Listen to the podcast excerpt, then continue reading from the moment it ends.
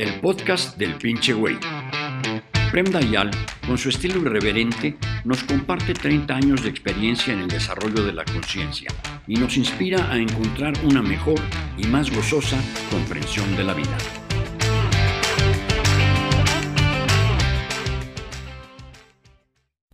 Dayal, sobre tu aforismo, la matemática nace de la presencia de una mente lógica, la música nace de la ausencia de la mente, te comentan. La música es quizás igual de compleja que las matemáticas, es mucho trabajo mental y físico, por los movimientos de los dedos y o brazos, en algunos casos de los pies también. Estudiar música es sumamente difícil, estresante, además de mágico y placentero. Uh, sí, el aprendizaje de la técnica musical, de la técnica del, para tocar un instrumento, claramente es difícil, requiere una aplicación de la mente. Obviamente sí, porque estás aprendiendo algo de matemático, técnico. Diferente es cuando tú te vuelves un músico, cuando tú empiezas a crear música o cuando empiezas a interpretar la música. Ahí no es una cuestión de mente. La mente puede solo repetir una tarea o arreglar lo que ya sabes en algo y lo crea en función de lo que ya existe. La creación musical es algo que viene del más allá. A un cierto punto se produce a través de ti. Tú desapareces y te ofreces como canal a algo que sucede y se crea a través de ti en este momento. Si eres un artista de escenario, lo vas a entender. Es la razón por la cual cuando vemos músicos o cualquier otro tipo de artista, porque yo he hecho el, el, el ejemplo de la música, pero lo mismo se puede decir por el canto, o la actuación o la pintura. Lo que distingue un artista da un buen técnico de esta arte es justo que el técnico de esta arte puede ser virtuoso, pero carece un poco de alma. Él está presente, él está haciendo algo. Al contrario, el grande artista, tú te enamoras del grande artista porque él desaparece. Algo sucede a través de él. Cuando el ego de un artista desaparece en la creación, después puede ser un gran egoico, vanitoso, narcisista, lo que sea. Pero el momento de la cuando el ego desaparece y no hay creación si hay presencia de ego. Cuando el ego desaparece, tú reconoces algo de ti en él, porque sin ego tú eres igual a él. Y esto sucede en una ausencia de mente. Tú eres vacío y cantas una canción. Es la misma canción puede ser, pero la forma en la cual la dices la creas en el momento. Tú tocas un instrumento, ok, pero no repites, no estás siguiendo el espartido, o aún siguiendo el espartido, pero rompes el espartido porque lo creas otra vez. Y esto puede suceder solo si en ausencia de mente. Si la mente es presente, ah, una tarea está ahí. Y nadie se enamora de un güey que hace la tarea, aun si la hace perfectamente. Hay cantantes que no tienen una gran voz, ni siquiera son tan afinados, pero son grandes artistas. Después encuentra coristas que tienen una voz mucho mejor del cantante, del frontman o de la frontwoman. Técnicamente son mucho mejores, puede darle clases, a veces dan clases, pero el artista, el otro, ¿por qué? Porque es capaz de entrar en este espacio donde la mente desaparece y crea algo.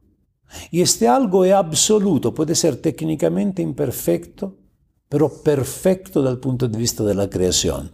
Esto quería decir con mi aforismo.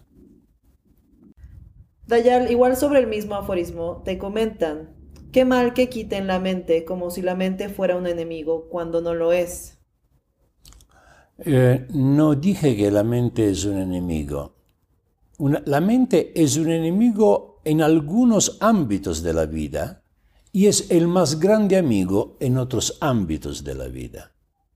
Por ejemplo, la mente es un grande amigo en la ciencia, en la matemática, en el estudio, en el trabajo, en todo lo que es práctico y conectado a la materia, la mente es nuestra más grande amiga y cómplice.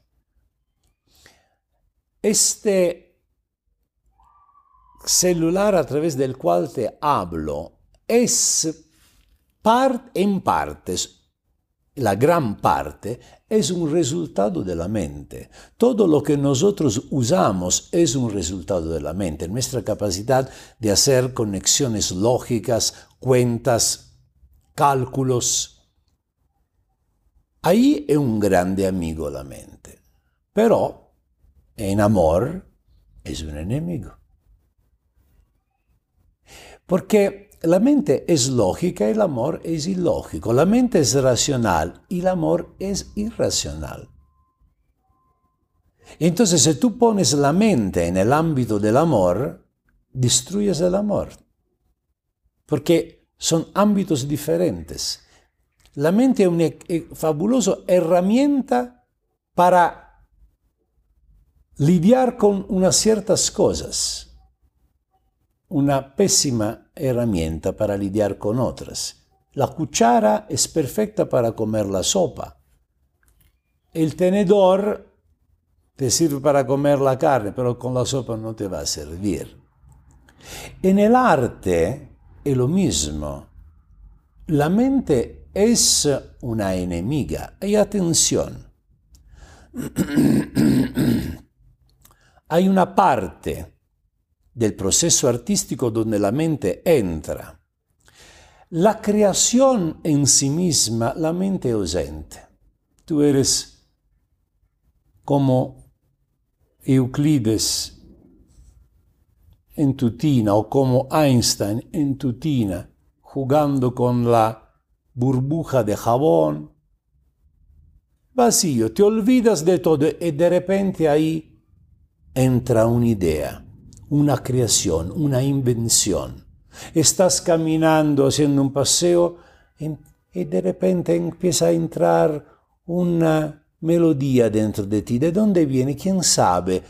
Y creas una canción.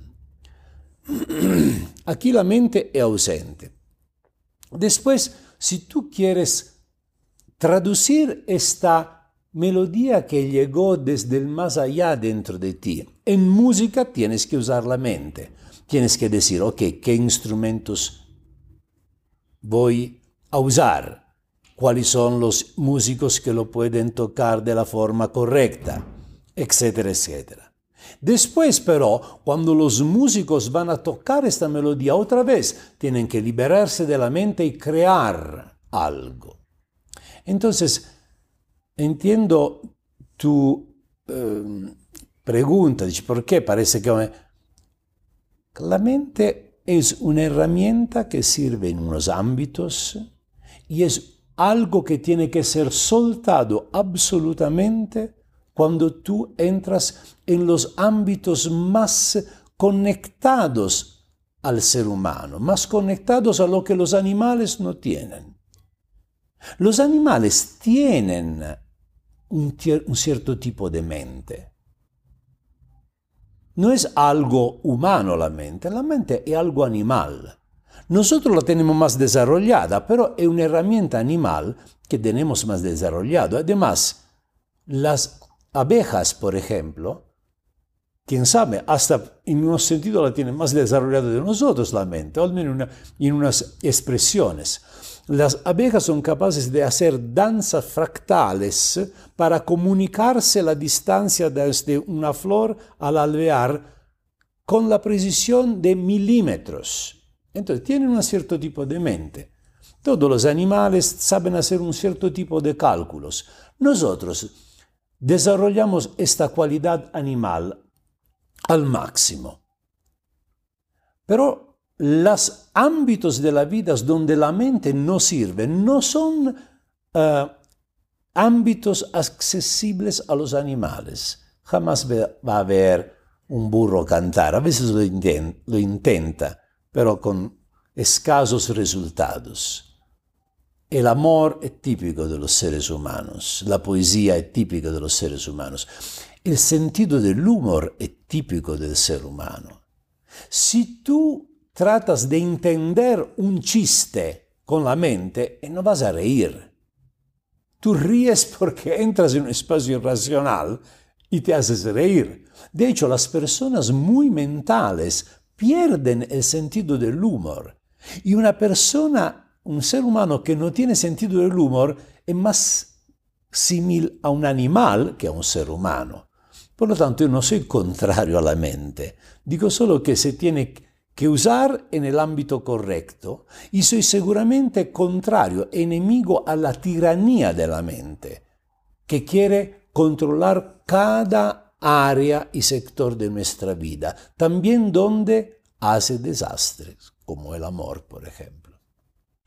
Dayal, igual sobre el mismo aforismo, te preguntan, ¿por qué la necesidad de dividir o separar? Para mí la ciencia es un arte y el arte es una ciencia hay un punto donde las dos cosas se tocan.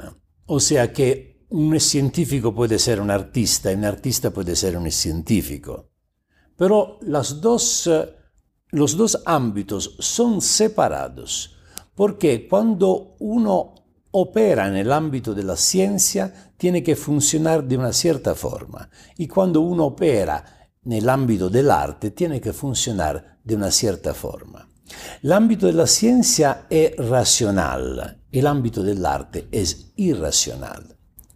La ciencia es conectada a nuestra naturaleza animal. L'arte es conectada a nuestra naturaleza divina. La ciencia es común a todos los animales. Todos los animales, como decía en una pregunta anterior, todos los animales tienen la mente y tienen un poco de ciencia. Algunos mucha. Por ejemplo, el castor tiene bastante ciencia en el ámbito de la ingeniería. Es capaz de hacer cosas verdaderamente increíbles. Las abejas, las hormigas, tienen una ciencia. Nosotros la desarrollamos del mismo lugar donde los animales desarrollan la suya. Es el ámbito lógico-racional que se vuelve extremo en la ciencia. El arte es un ámbito irracional. El arte es algo que es incomprensible. Es un poco como la, el sentimiento de lo hermoso, del bello. Es algo incomprensible, no sabemos, no se puede describir, no se puede um, crear un criterio para esto, porque es algo que per pertenece a lo irracional. La ciencia, al contrario, puede crear criterios estables. Es también verdadero que más la ciencia se evoluciona, más va a tocar el punto donde ciencia y arte, racional e irracional, se tocan más la ciencia se evoluciona, menos criterio criterios puede encontrar. La física cuántica es esto fundamentalmente. Entonces, eh, a mí no me gusta separar, pero hay eh, herramientas diferentes que tienes que separar. el coche sirve para algo, eh, la lavadora sirve para algo más la ciencia tiene una cierta forma de funcionar, implica un cierto tipo de aplicación que es mental, lógico, racional, y el arte implica la ausencia de mente-racionalidad. Después, es verdad que hay un punto donde se tocan. Así el ejemplo hace un rato de Einstein, es un científico seguramente, pero es también un creativo, es también un artista. En el laboratorio es un científico, en frente de su pizarrón es un científico. Cuando está en la tina jugando con las burbujas, es un artista. Se ha olvidado de todo y algo nuevo aparece en su conciencia. Se vuelve consciente de algo que ya estaba, no es que lo creó. Un artista, e yo soy un artista, te, lo, te hablo dalla perspectiva de quien vive esto. Cuando yo tengo una idea, no tengo la impresión que yo creé esta idea, yo tengo la impresión que yo me di cuenta de una idea que ya estaba. ¿Quién la puso ahí? Esto es irracional. Después, si quiero de esta idea realizar un libro, una película, o si una idea científica, transformarla en una fórmula, ahí me tengo que volver un técnico, un científico. Pero son dos campos, actitudes, aplicaciones diferentes de nuestra energía humana. Gracias por escuchar otro capítulo del podcast del pinche güey. Si te gustó, toma un screenshot y compártelo en tu Instagram con la frase que más te llamó la atención, etiquetando a Prem Dayan para que pueda comentar. Y no olvides seguir el podcast con más meditación Zen Rock con Prem Dayan.